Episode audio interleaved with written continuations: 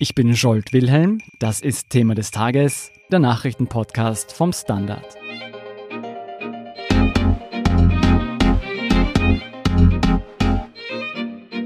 Am Mittwoch nehmen die neu gewählten Volksvertreter ihre Plätze im Nationalrat ein. 183 Menschen, die als Teil der Regierung oder Opposition mitbestimmen werden, wie sich Österreich in den nächsten Jahren entwickeln wird. Doch wie gut repräsentieren diese Politiker und Politikerinnen das österreichische Volk wirklich? Die Standardredakteure Fabian Sommerwille und Theo Anders haben sich die Demografie der Abgeordneten angesehen. Hallo ihr beiden. Hallo Scholt. Servus Scholt. Theo, die Wahl Ende September hat die Aufteilung des Parlaments verändert. Wie viele Sitze nehmen die Parteien nun jeweils ein? Ja, insgesamt gibt es ja im Nationalrat 183 Plätze. Davon nimmt die ÖVP als stimmenstärkste Partei 71 Mandate ein. Die Sozialdemokratie als zweitstärkste Fraktion wird 40 Abgeordnete stellen. Die FPÖ wird 30 Mandatare haben. Die Grünen kommen gleich mit 26 Abgeordneten neu ins Parlament und die Neos haben 15 Abgeordnete. Bei Philippa Strache, die jetzt quasi die 183. in der Aufzählung wäre, weiß man nach jetzigem Stand noch nicht ganz sicher, was der Fall sein wird, aber wir gehen nach jetzigem Informationsstand davon aus, dass sie als wilde Abgeordnete, also fraktionslose Abgeordnete einziehen wird. Also das Kräfteverhältnis zwischen den Parteien ist klar. Ihr habt euch jetzt angesehen, wie die demografische Aufteilung ist. Was habt ihr herausgefunden? Wenn man sich die Geschlechterverteilung im Nationalrat anschaut, dann sieht man, dass es mit 72 von 183 weiblichen Abgeordneten einen neuen Frauenrekord gibt. Das heißt, es sind diesmal 39 Prozent der Mandatare weiblich. Das sind um fünf Prozentpunkte mehr als in der vergangenen Legislaturperiode. Allerdings sind es natürlich immer noch weit weniger als im Bevölkerungsdurchschnitt von 50 Prozent. Was auch noch interessant ist, ist, dass von den 183 Abgeordneten bereits 129 bereits einmal im Nationalrat waren und die restlichen 54 das erste Mal in ihrem Leben in den Nationalrat einziehen werden. Dann haben wir uns auch noch angeschaut die Verteilung der Abgeordneten nach ihrem Alter. Da sieht man, dass diesmal das Durchschnittsalter 45,9 Jahre beträgt und das ist etwas geringer als in der vergangenen Legislaturperiode, wo es noch 49,7 Jahre waren. Ihr habt ja eine sehr detaillierte Auswertung gemacht. Wo weicht denn der Nationalrat am stärksten von der Zusammensetzung der heimischen Bevölkerung ab? Also sehr eklatant ist der Unterschied zwischen der Gesamtbevölkerung von Menschen mit Migrationshintergrund und Abgeordneten mit Migrationshintergrund. Also in der österreichischen Gesamtbevölkerung haben wir ungefähr 23 Prozent Menschen mit Migrationshintergrund, während im neuen Nationalrat nur 9 von 183 Abgeordneten Migrationshintergrund haben. Das sind etwa 5 Prozent. Also das ist schon ein sehr deutlicher Unterschied.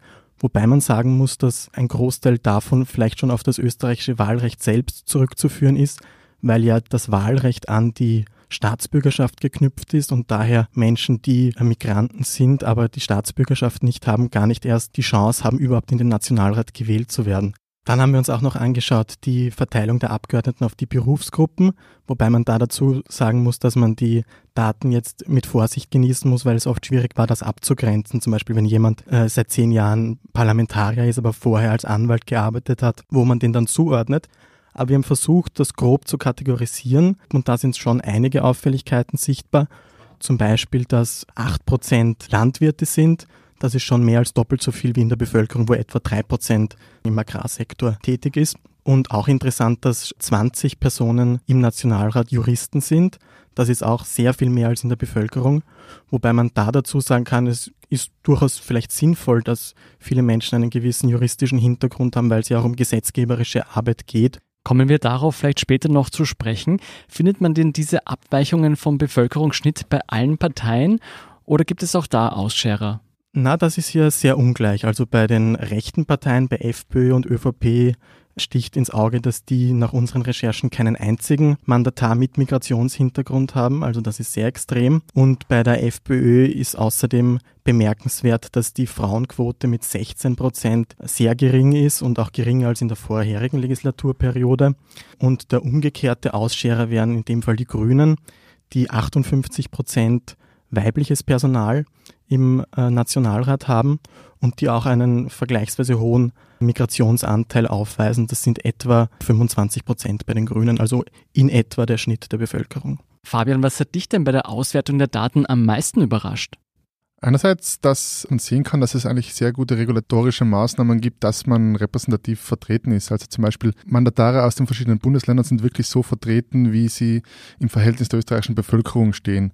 Also ich glaube, die größte Abweichung finden wir da in der Steiermark, die zu zwei Prozent überrepräsentiert ist. Und das ist jetzt wirklich nicht dramatisch. Alle anderen befinden sich innerhalb dieser zwei Prozent und was mich außerdem überrascht hat, muss ich sagen, dass Junge tendenziell unterrepräsentiert sind, weiß man. Also die Menschen unter 30 sind mit 7,1 Prozent im Nationalrat vertreten, machen aber eigentlich 18,3 Prozent der Bevölkerung aus. Aber auch, dass die über 60-Jährigen eigentlich relativ schwach vertreten sind. In Österreich sind es immerhin fast 30 Prozent der Wahlbevölkerung und sie sind nur mit rund 11 Prozent im Nationalrat vertreten. Also da meine ich eine recht schwache Vertretung der Pensionisten. Sie werden aber trotzdem oft sehr gut vertreten, muss man sagen.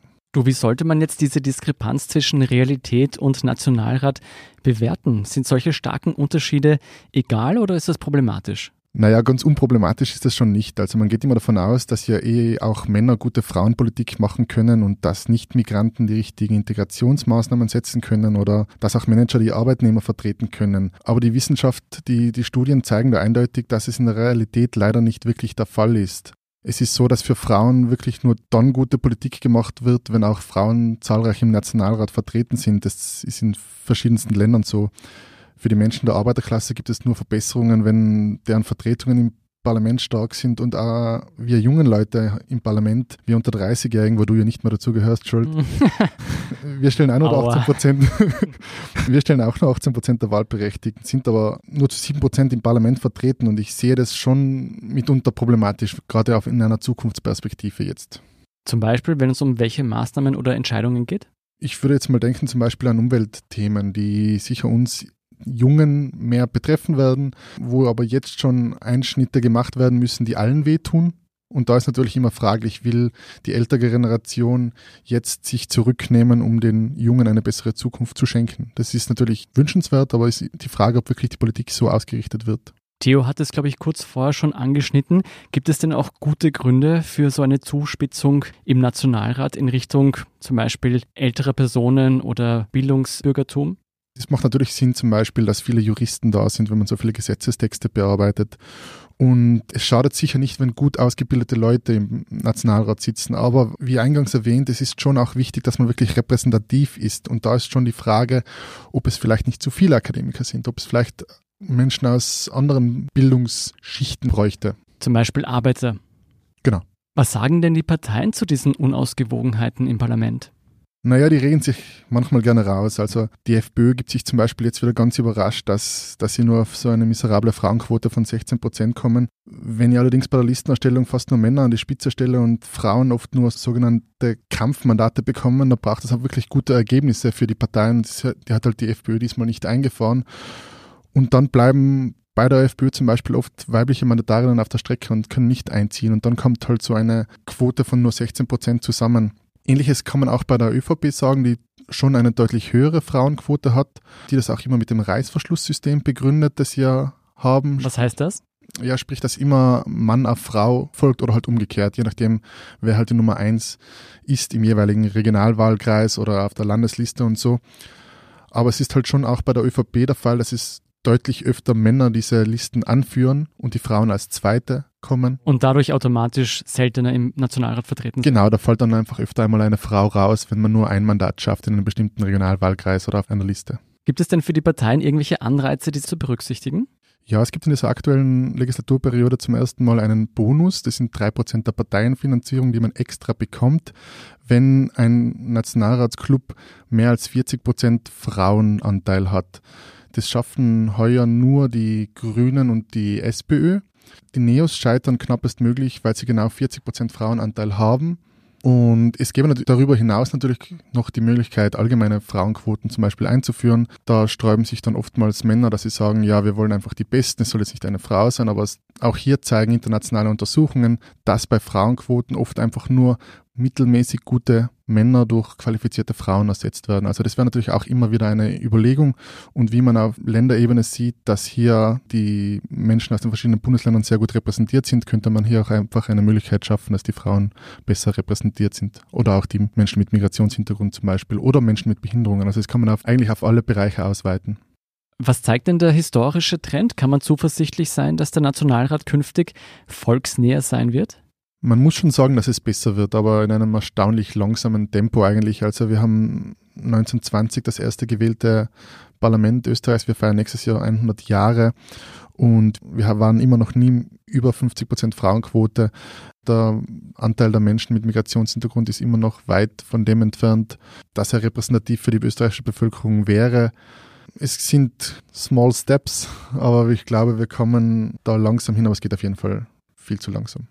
Wer noch mehr über den neuen Nationalrat erfahren möchte, findet eine detaillierte Auswertung inklusive Grafiken auf der standard.at slash inland. Vielen Dank, Theo Anders und Fabian Sommerwiller, für eure Recherche. Danke. Danke. Wir sind gleich zurück.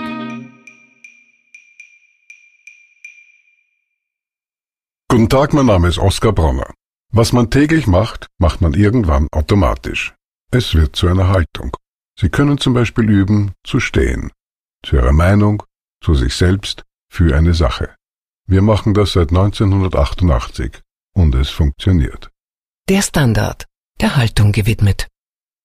Hier sind noch zwei Meldungen, die Sie interessieren könnten. Erstens, die Chancen auf sozialen Aufstieg sind in Österreich in den vergangenen zehn Jahren weiter gesunken. Das meldet eine neue Studie im Auftrag des Sozialministeriums.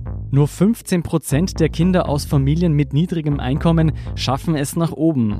Berufschancen und Vermögen hängen stark von den Vorfahren ab. Mehr dazu finden Sie auf der standard.at slash inland. Zweitens noch ein Blick nach Kanada. Die Liberalen von Premierminister Justin Trudeau sind bei der Parlamentswahl laut Prognosen erneut stärkste Kraft geworden. Die Partei wird die meisten Sitze im Parlament bekommen, hat aber ihre absolute Mehrheit verloren. Details hierzu finden Sie auf der standard.at slash international. Das war's für heute. Falls Ihnen Thema des Tages gefällt, abonnieren Sie uns gerne direkt über Apple Podcasts, Spotify und fast überall, wo es Podcasts gibt. Feedback können Sie uns am besten per Mail an podcast.derstandard.at zukommen lassen. Ich bin Jolt Wilhelm vom Standard. Baba und bis zum nächsten Mal.